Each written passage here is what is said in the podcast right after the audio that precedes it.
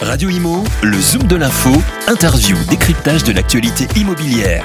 En partenariat avec Alila, leader du logement pour tous. Bonjour Marc Cagnard.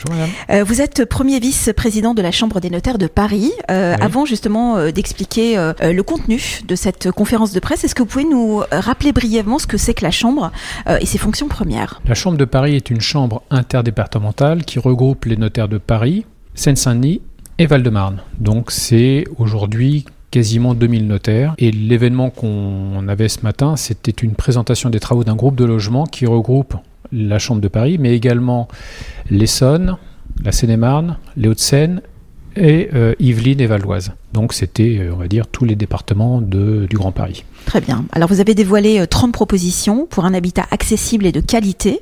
Euh, alors d'abord, de quel constat vous êtes parti pour justement réfléchir à, à ce type de thématique? On est parti du constat que euh, chaque jour dans nos études, on rencontre euh, bah, tous les acteurs de la chaîne immobilière. hein. Ça va de la personne qui achète un logement, euh, en passant par le promoteur, le syndic de copropriété, le banquier qui finance, euh, enfin tous les interlocuteurs, les collectivités, les droits de préemption, ainsi de suite.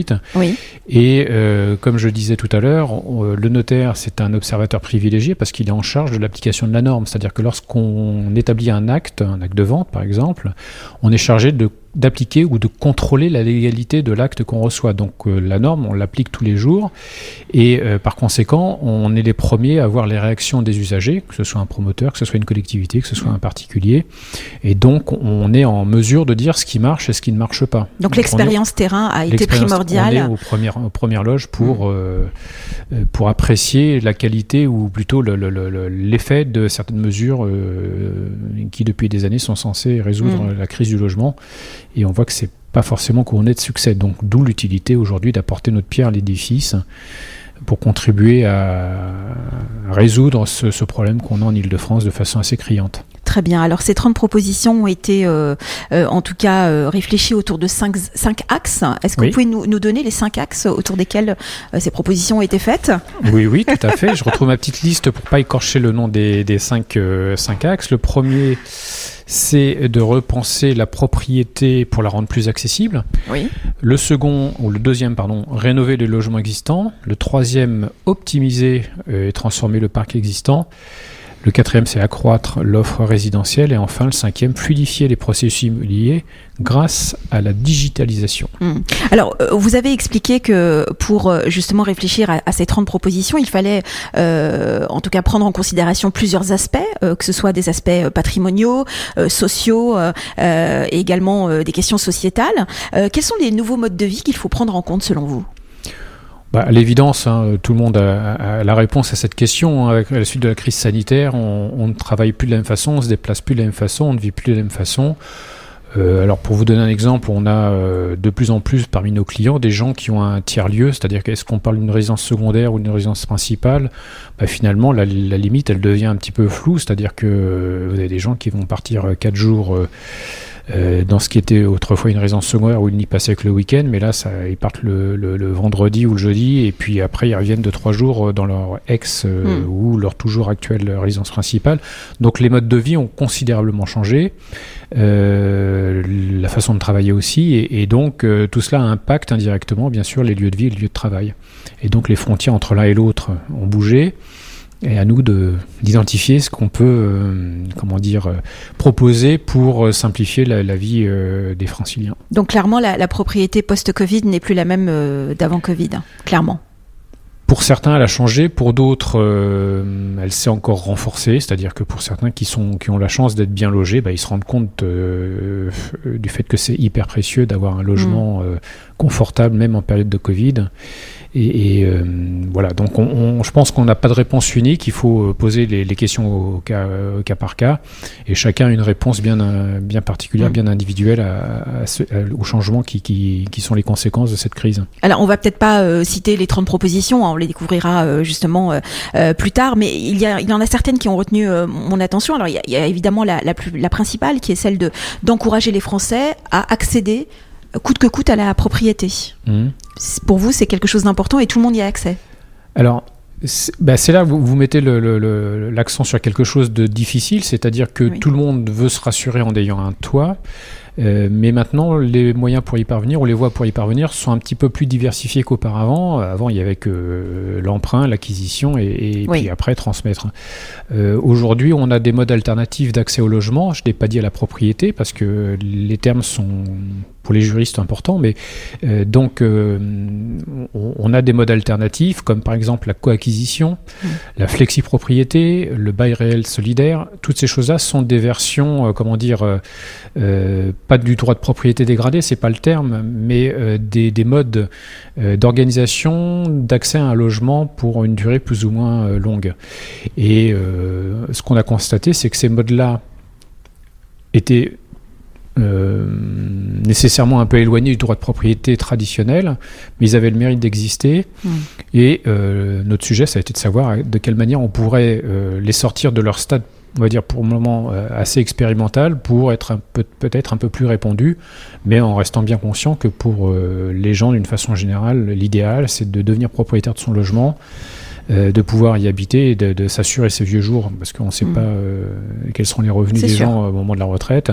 Et ensuite, l'idéal, c'est de, le conserver le plus longtemps possible et de le transmettre ensuite à ses propres enfants. Mm. Ça, c'est évidemment ce que tout le monde souhaite, mais tout le monde n'a pas forcément la possibilité de le faire, donc il faut au moins leur garantir ou garantir à ces gens-là la possibilité d'avoir un accès à un logement de, digne et, comment dire euh, sécurisé. Vous vous êtes également penché sur euh, un axe important qui est la rénovation euh, des logements anciens. Euh, il y a eu ces dernières années différentes propositions qui ont été proposées par l'État. Mmh. Vous pensez que c'est pas suffisant? Bah, les chiffres parlent de même. Hein. On a un problème d'offres sur le marché, c'est-à-dire qu'on n'a pas assez de logements, donc évidemment ça fait monter les prix. Et euh, les notaires de Paris sont bien placés parce que euh, chaque mois ou chaque trimestre, on livre les chiffres de l'immobilier, les projections sur les, semaines ou les mois à venir. Et euh, aujourd'hui, on atteint des, sommets incroyables au niveau des prix. Et en plus, avec un volume de, transactions énorme. Donc, mm. on, voit bien que le logement est crucial. C'est le cœur du patrimoine des gens. Euh, il est de plus en plus compliqué à se constituer. Donc, on, est plein de paradoxes sur ces, sujets-là. Mm.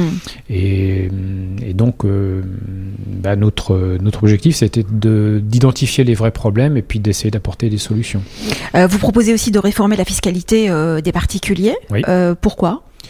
Parce qu'on ne peut pas tout faire peser sur la puissance publique, elle n'a pas les moyens nécessairement. Et donc, plutôt que de, demander à l'État de tout faire, bah, il faut peut-être inciter les particuliers à engager eux-mêmes euh, des travaux, une rénovation lourde qui permettent finalement de, répondre à un motif d'intérêt général et pas mm. uniquement particulier de celui qui, utilise une carotte fiscale, mais euh, qu'au final, bah, tout le monde soit gagnant-gagnant. Aussi bien mm. l'État qui n'a pas eu à, intervenir directement, mais qui par une aide fiscale indirecte euh, permet justement d'apporter une solution. À chaque nouveau logement qui est rénové, c'est une solution qui a apporté la crise du logement, hein, mm. évidemment.